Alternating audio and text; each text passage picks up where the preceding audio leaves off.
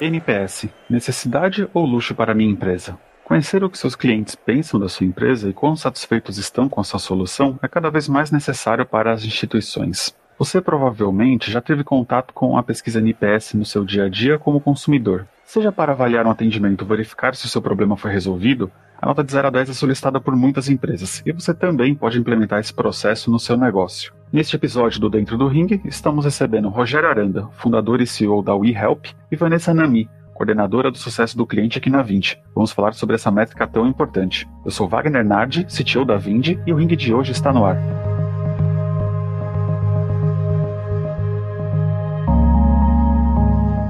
Vanessa e Rogério, obrigado por aceitarem nosso convite. Para começar, Vanessa, o que, que você faz? Quem você é? O que você come?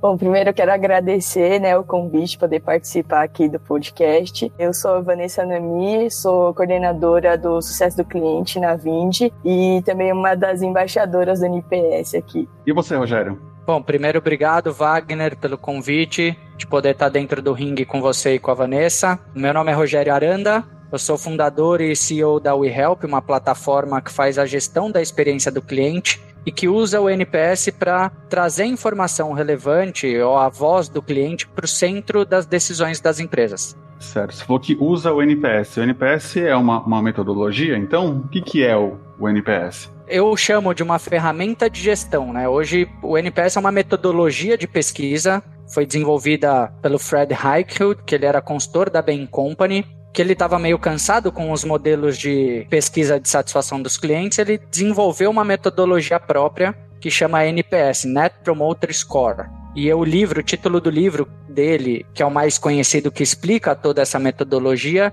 chama Pergunta Definitiva 2.0. Então ele diz que com a resposta de uma única pergunta, você consegue ter um score, um índice da lealdade dos seus clientes. E o que ele diz que quanto mais clientes leais, ou quanto maior for o score, mais rentável, mais lucrativa é a sua empresa. É uma metodologia bem diferente, né, de outras que a gente vê no mercado, né, de avaliação de satisfação do cliente, porque ela tem uma única pergunta só, né? Essa simplicidade não é muitas vezes vista como uma deficiência.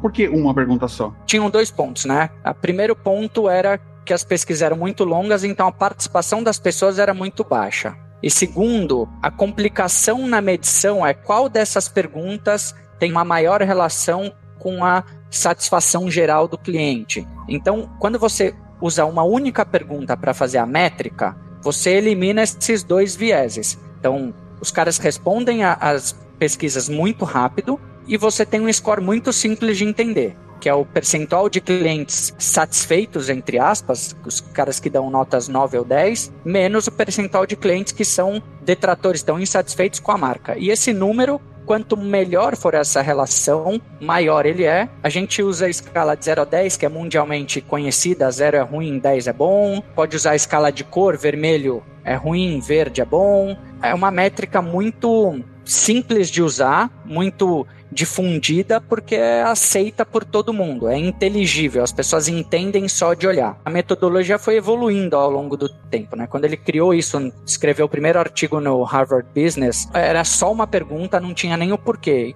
com o tempo ele foi evoluindo a metodologia. Então hoje a gente já faz uma pergunta que é a probabilidade de recomendar a empresa X para um parente ou amigo e pergunto por quê. Isso é o que compõe o NPS de forma mais raiz, mais crua, mas existem outras etapas que você pode percorrer para aprofundar o entendimento das razões da nota. Existe um desenho de jornada do cliente, fazer perguntas mais transacionais ou mais próximas de cada ponto de contato da jornada do cliente, enfim, tem uma evolução na ferramenta. Você disse que pelo fato né, de ser simples, as pessoas conseguem, a equipe, né, consegue entender de uma maneira mais fácil. Ô Vanessa, na realidade você vê isso na sua equipe? As pessoas que você traz para sua equipe, elas conseguem entender rápido a metodologia, mesmo quem nunca teve exposição? Como é que é essa relação com as pessoas que estão na linha de frente ali da operação com essa metodologia? Essa metodologia, né, o NPS já é uma métrica métrica que a maioria dos profissionais de CS, né, de CX, elas têm conhecimento. É uma das métricas que compõe a experiência do cliente, né, por ela ser muito focada em cliente mesmo. O time em si, ele já está acostumado com essa métrica e recebe bem tanto a questão de tratativa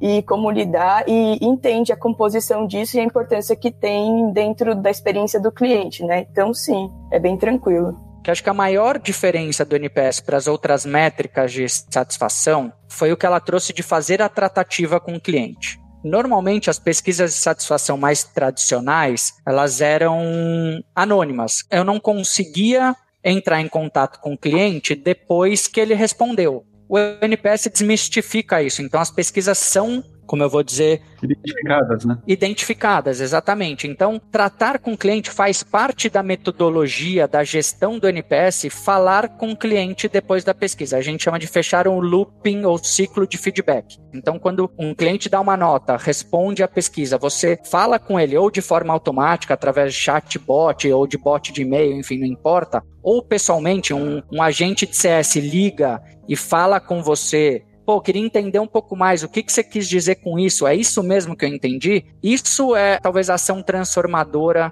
do NPS. Eu imagino que deve existir muita empresa que implanta né, o NPS só para ter o score. Isso acontece? Demais. Eu estava, inclusive, lendo um artigo agora de uma empresa, se eu não me engano, inglesa, chama Customer Gate. Eles são muito grandes no mundo e eles fizeram, lançaram um tempo atrás um reporte do uso da ferramenta deles, como que os clientes usam. A Vanessa, compartilhei com a Vanessa, e uma das coisas eles conseguiram fazer um estudo que é empresas que fazem a pesquisa e não falam com os clientes pioram a taxa de retenção anual em quase 1%, contra as empresas que fecham o ciclo de feedback melhoram em pelo menos 1%. E aí o tempo importa. Se eu falar com um cara em até 48 horas, eu tenho uma melhora na taxa de retenção anual em 2%, se eu demorar duas semanas ou mais, quase 1%. Essa parte de fechar o ciclo é uma parte indivisível do processo do NPS, né? Se você fizer só a pergunta, você piora a relação que você tem com o seu cliente, né? Em teoria. Acho que não é uma coisa muito difundida isso no, no mercado, né? Quando as pessoas pensam em NPS, elas pensam puramente na nota, né? Não no que se faz a partir da nota, né? Como é que é o trabalho que você faz, Vanessa, na Vind, né? Como é que você aproveita né, esse contato inicial do cliente? Como é que é a tratativa? Como é que funciona? O que, que é, na sua realidade, fechar esse ciclo? Toda vez que um cliente nosso ele responde na nossa pesquisa de NPS, é como se ele estivesse dando um presente para a gente, né? Ele está engajado, ele está respondendo uma pesquisa. Então, a gente dá muita importância para essa resposta dos clientes e fazemos questão de fazer a tratativa, fechar o loop com todos os clientes detratores, neutros e os promotores também, né? É o que o, o Rogério falou. A nota do NPS não é só uma nota, assim. Eu acho que é uma oportunidade para a gente olhar para dentro de casa, revisitar processos, revisitar melhorias no produto e ver como que a gente pode melhorar a experiência do cliente em si, né? E aqui na Vind é dessa forma. A gente utiliza o NPS como métrica global, então ela não é uma métrica da experiência do cliente, ela é uma métrica da Vind e todos os times eles têm que se engajar para a gente mexer essa métrica. Não é só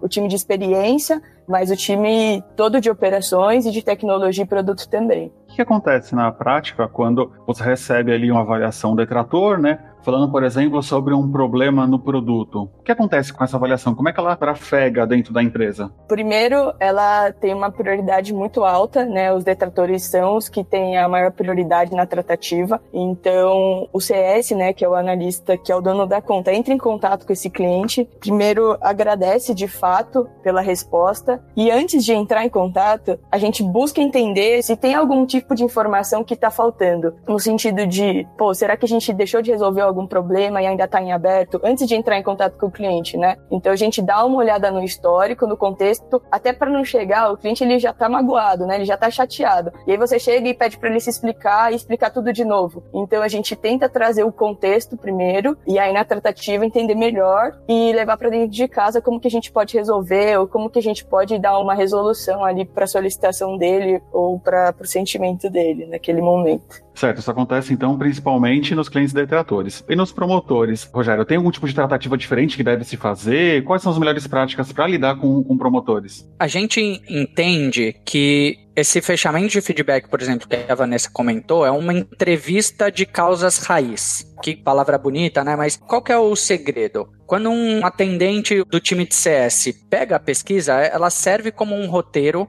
para ela buscar informação relevante com o cliente. Seja ele promotor, detrator ou passivo, não importa. Ele sempre precisa buscar uma informação que traga a causa raiz daquilo que ele está buscando. Se ele for promotor, o que, que faz esse cara ser promotor? Por que, que ele gosta tanto da gente? Por que, que faz ele ser leal? Esse ponto é importante, porque não vale a pena você falar com seu time só sobre problemas, senão a, a longo prazo, médio prazo, você vai deteriorando o moral da equipe. Então é, pô, a gente faz isso muito bem, vamos continuar fazendo, você pode usar também a questão dos promotores, o que, que eles falam de bom para você alinhar o discurso de marketing da promessa de venda com que você efetivamente entrega ou que os seus clientes percebem da sua entrega, mas também pode usar para mobilizar seus clientes promotores a referenciar a sua marca gerar leads novos, enfim. E nos detratores no passivo, o que falta para esse cara dar uma nota 9 ou 10 ou entender aquilo que está faltando para ele para a gente entregar uma experiência excelente. O fechamento do feedback é uma entrevista mesmo, uma busca para encontrar informações relevantes. De boas práticas, eu diria que quando é um detrator, a gente entende qual é o problema e tenta trazer uma solução. Quando ele é passivo, o que, que falta, o que, que a gente está deixando de entregar para ele para a gente ser merecedor de uma nota 9 ou 10. E quando ele é promotor, quando ele está muito satisfeito, é o que, que a gente está fazendo de diferente para ele ser tão leal a gente. E a gente precisa dos três aprendizados. São três momentos diferentes, mas os três aprendizados são importantes. Quando a gente fala né, de NPS, é muito comum a gente associar com B2C. Os cases né, que a gente vê no mercado, pelo menos que tem muita relevância, né? Por exemplo, a Apple, né, aquela coisa da Apple Store, né? Que sempre se fala, né, junto quando a gente lembra de NPS. E no B2B, é uma realidade que a gente tem né, na Vind, né? Você vê empresas que são referências em atendimento B2B, que tem um processo de NPS bem estabelecido, tanto quanto nas empresas B2C? Sim, a Boeing vende avião e manutenção de avião. Então eles só lidam com empresas e eles medem a lealdade dos clientes dele pelo NPS. É uma métrica muito difundida no mercado, ela é muito aberta para qualquer tipo de empresa. O que você sempre tem que pensar em relação ao NPS é qual que é a jornada do seu cliente todo cliente, seja ele uma empresa, ele tem uma pessoa que, que participa disso, algumas pessoas que têm uma jornada, elas vivem uma experiência no relacionamento empresa versus empresa. E o NPS ajuda a entender como que é a relação como um todo, mas também a entender cada um dos pontos de contato. Então imagina que eu tenho, se eu fosse cliente da Vind, por exemplo, eu poderia medir o atendimento, o time de atendimento, o time de financeiro, como que é a cobrança, relação comercial, posso avaliar o uso da plataforma. Então, normalmente, quando a jornada do cliente ela é muito parecida, sendo B2B ou B2C. Um ponto importante quando a gente lida com B2B é escolher quem vai responder. E você pode fazer pesquisas diferentes também. Eu posso ter uma petição de todos os meus usuários da plataforma para entender o uso da plataforma, ou eu posso fazer uma pesquisa mais de relacionamento, é com aquele cliente decisor cara que escolhe usar a Vind como plataforma. A gente é B2C, a gente mede o nosso NPS. Então, muitas empresas de SaaS, Zendesk, enfim, a grande maioria das empresas de SaaS que são naturalmente B2B usam o NPS como plataforma. Indústrias usam, enfim, qualquer uma delas. E aí, tá curtindo esse episódio do Dentro do Ring? Então não perca nossos lançamentos e se inscreva agora na nossa newsletter em podcast.20.com.br.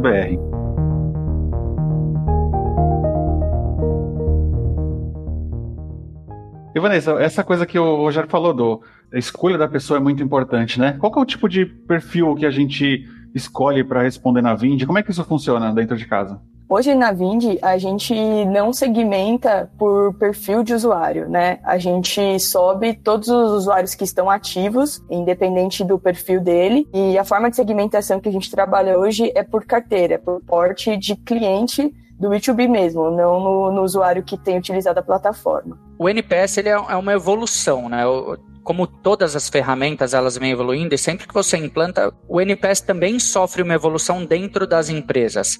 Conversando com a Vanessa, enfim, com a Camila, com o time da Vind, a gente vê que vai existir uma evolução de buscar novas visões sobre a Vind, porque o que a gente está buscando no cliente é como que o cliente enxerga aquilo que a gente está entregando para ele. Então, você começa entendendo o perfil de usuário, enfim, depois a gente pode evoluir para uma pesquisa muito mais transacional, que é só o atendimento, a ferramenta permite essa construção, não é uma coisa engessada. Até na última edição do livro do Fred Heike, ele trouxe uma questão muito bacana. O NPS ele começou como Net Promoter Score, que é, um, é uma métrica. Depois o S ele virou Net Promoter System, que eu acho que a gente está muito nessa fase agora para algumas empresas que é o NPS mais do que uma métrica de lealdade, ela é, é um sistema de informações. E eu acho que a evolução para algumas empresas, que eu acho que a Vind já está nesse, nesse momento, que é do S virar um Net Promoter Spirit, que é um modelo de gestão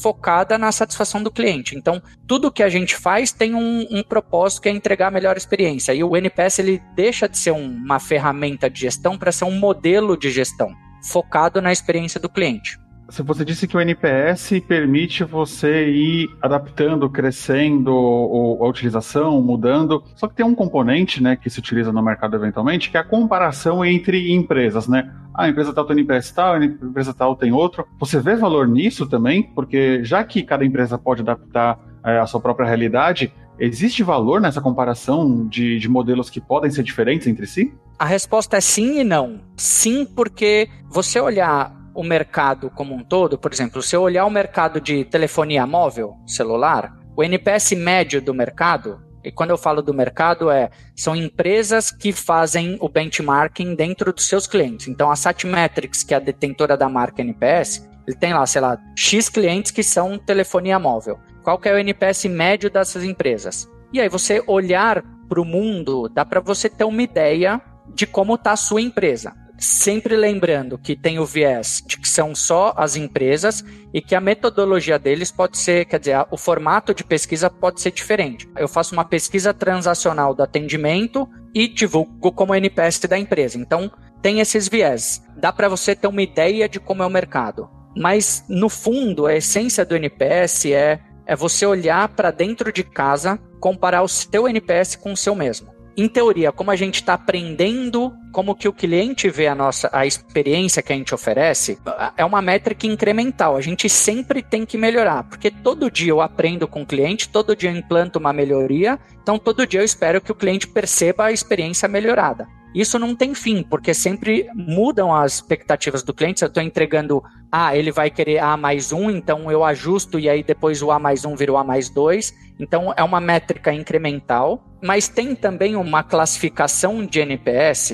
Eu vou tentar explicar de voz, mas acho que dá. O NPS, por ser uma relação entre clientes, promotores e detratores, ele pode ir de menos 100 quando eu tenho 100% dos meus clientes detratores, a mais 100 quando eu tenho 100% dos clientes promotores, que deram 9 ou 10. Quando o NPS é negativo, de 0 a menos 100, ele é ruim, como um todo, mesmo que a média do mercado seja menos 2. Você tem um NPS negativo, quer dizer que você tem mais clientes insatisfeitos com a sua empresa do que satisfeitos. Quando ele está entre 0 e 50, a gente chama de NPS de aprendizado. Por quê? Porque o NPS, por exemplo, 20, eu posso ter 20% de promotores zero de detrator, 20 menos 0, 20, ou eu posso ter 60 menos 40. São duas realidades completamente diferentes na composição das notas, mas que dá o mesmo score. Então, o NPS entre 0 e 50 é muito instável. Quando ele passa de 50, a gente já chama, pô, tá bacana, é um NPS bom, de aperfeiçoamento. Porque para essa condição eu preciso ter no mínimo 50% dos meus clientes dando nota 9 ou 10, promotores, e não posso ter mais do que 25% dos meus clientes detratores. Porque para o resultado ser 50, precisa ser 75 menos 25, aí dá os 50. E a gente chama de NPS de excelência acima de 75, porque aí eu preciso ter pelo menos 75% dos clientes promotores e não posso ter mais do que 12,5% de clientes detratores. Então, além do benchmarking de mercado, essa escala de zonas de NPS, para mim, faz muito mais sentido. E lembrando que ele é sempre incremental. Seu NPS hoje é 5, amanhã tem que ser 10 e depois 15 e crescer sempre mas também imagino que existe uma diferença entre modelos de negócio de vendas pontuais, né, relacionamentos que acontecem, por exemplo, num voo, numa venda numa loja, e também a diferença entre isso e os modelos recorrentes, né? Existe essa diferença entre modelos recorrentes versus pontuais?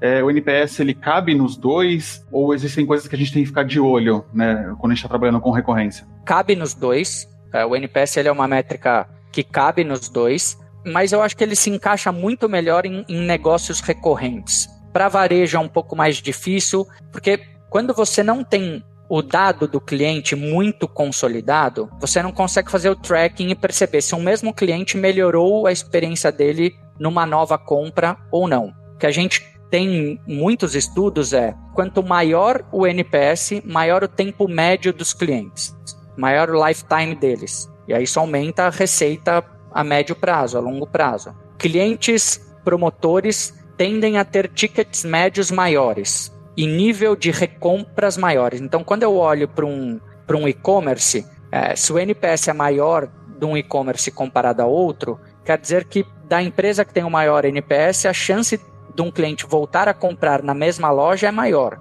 E num negócio recorrente, quer dizer que esse cliente promotor tende a ficar mais tempo sendo meu cliente. Então, eu diminuo o número de cancelamentos, aumento o ticket médio. O que eu costumo dizer é: se você tem um negócio recorrente, não dá para você ficar sem NPS, porque é um uso constante. Você tem um nível de interação tão grande que se você não tiver uma conexão muito próxima com o seu cliente, você acaba se perdendo. Você acaba tomando muitas decisões no que você acha que o cliente precisa e não no que ele realmente está percebendo no, em negócios como varejo, e-commerce, você precisa também do NPS, mas fica mais difícil o tracking da informação. Realmente, né? Tem essa possibilidade de você pegar um cliente que estava ali numa, num estado não tão bom assim e conseguir converter ele, né, para um promotor. Como é que faz isso, Vanessa? Existem técnicas para fazer? Como é que isso funciona? Hoje, dentro da ferramenta que a gente utiliza, que é o eHelp, né, a gente coloca qual que é o ciclo e por quanto tempo que a gente quer que esse cliente receba a pesquisa. Então, hoje a gente configura a cada três meses para o usuário receber e conforme a gente fecha os ciclos, né, a cada três meses a gente consegue ver a interação e o engajamento desse cliente respondendo de novo essa pesquisa, se manteve na mesma nota que ele teve, se ele evoluiu ou se ele evoluiu. Isso é uma coisa que a gente consegue metrificar com bastante facilidade e ajuda bastante, por exemplo, na interação dos CS com os clientes, no sentido de, ah, dessa vez ele respondeu e ele era um neutro, por exemplo. Então, pô, o que, que a gente precisa fazer e a gente conseguiria ver essa nota de novo no próximo ciclo com relação à receita também. A gente vê que clientes que são promotores da marca, a gente tem muito mais oportunidade de fazer, por exemplo, uma renovação, de poder trabalhar com um cross-sell, identificar que tipos de produtos o cliente precisa e que podem contribuir ali para a experiência e para o trabalho, para o negócio dele, né, no dia a dia.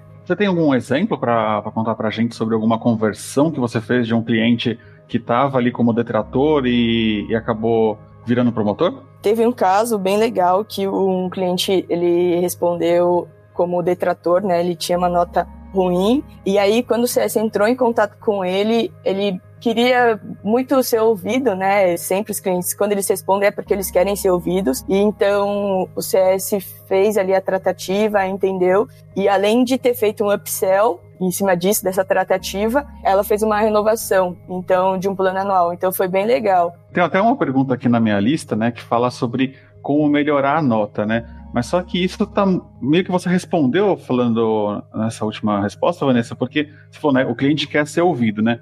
E tem a relação com aquela coisa que a gente falou no começo também, né? Se você simplesmente escuta o cliente, mas não, não age em favor do que ele está precisando, piora, né? Precisa agir, né? Sim, é. com certeza, né? Teve uma vez até que eu perguntei pro Rogério, Rogério, como que a gente faz para melhorar né, o NPS? Tem algum segredo? Aí ele falou, Sim, a gente tem que ouvir os clientes e a gente tem que dar a devolutiva do que eles estão pedindo, ou que eles estão precisando, né? Às vezes a gente não vai conseguir dar tudo o que eles precisam, mas trazer a devolutiva já é importante. E mostrar que a gente está melhorando o produto, está melhorando o processo, isso já faz toda a diferença, assim. Uma coisa que sempre aparece é, quando eu vou implantar o NPS, eu vou ter que fazer tudo o que o cliente quer? Não quer dizer que tudo que você vai fazer, você levou em consideração o impacto que aquilo vai ter nos clientes. Por vezes, a resposta que você tem que dar para o cara é: olha, isso eu não vou fazer,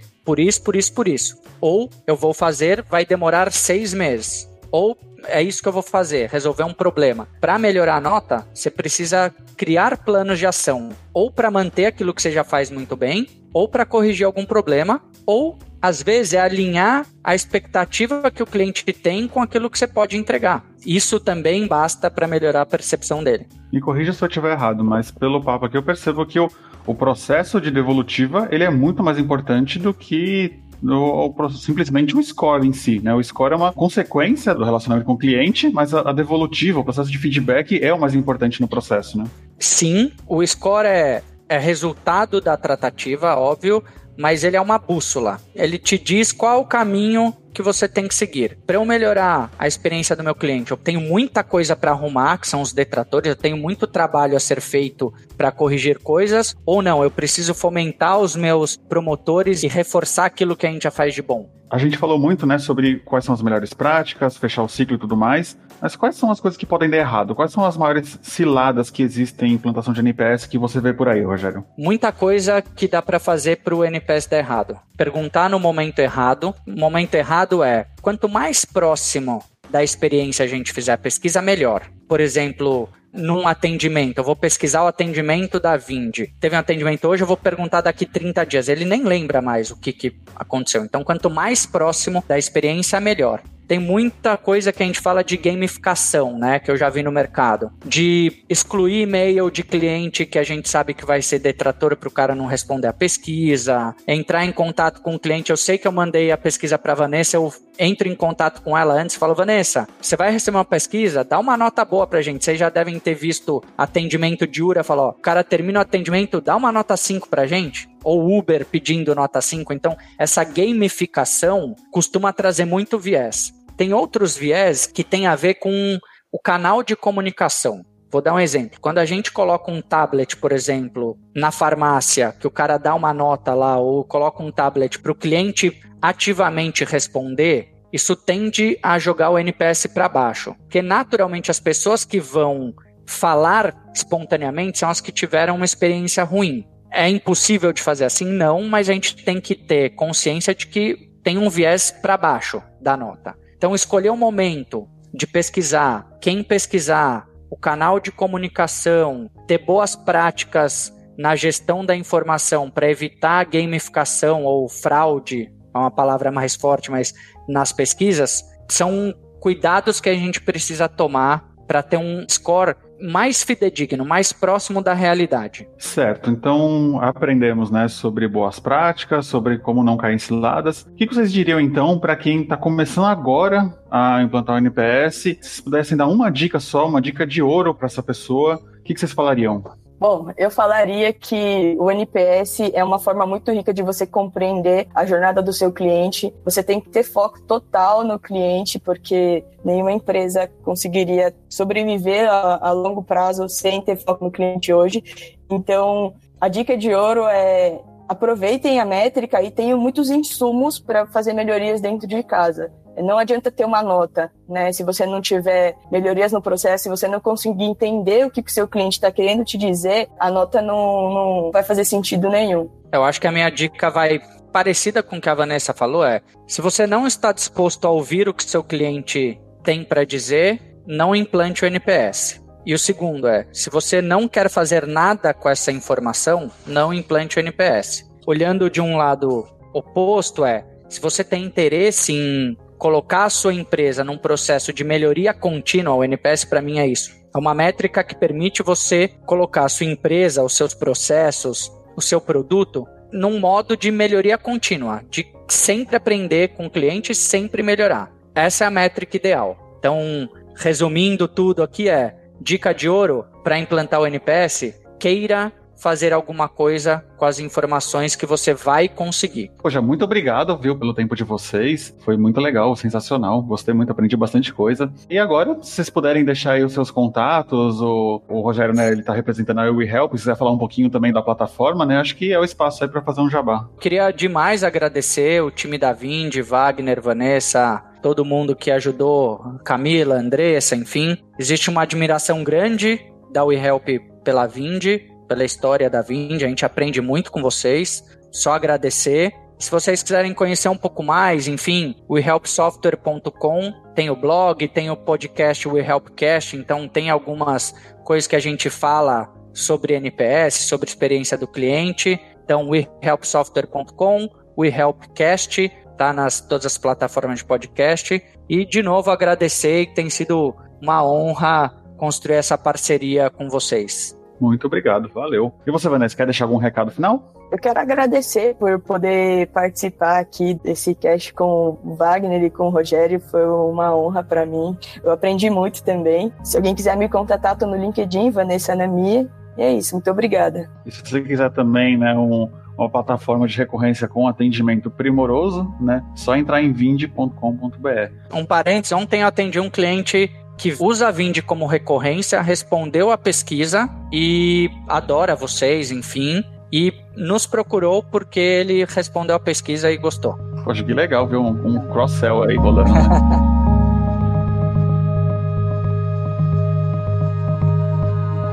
Se você gostou desse episódio, provavelmente vai gostar do episódio de Metas e Métricas com Pablo Silva. Aproveite e continue maratonando outros episódios que com certeza ajudarão sua empresa a vender mais e sempre. Até a próxima! Este podcast foi editado pela Maremoto.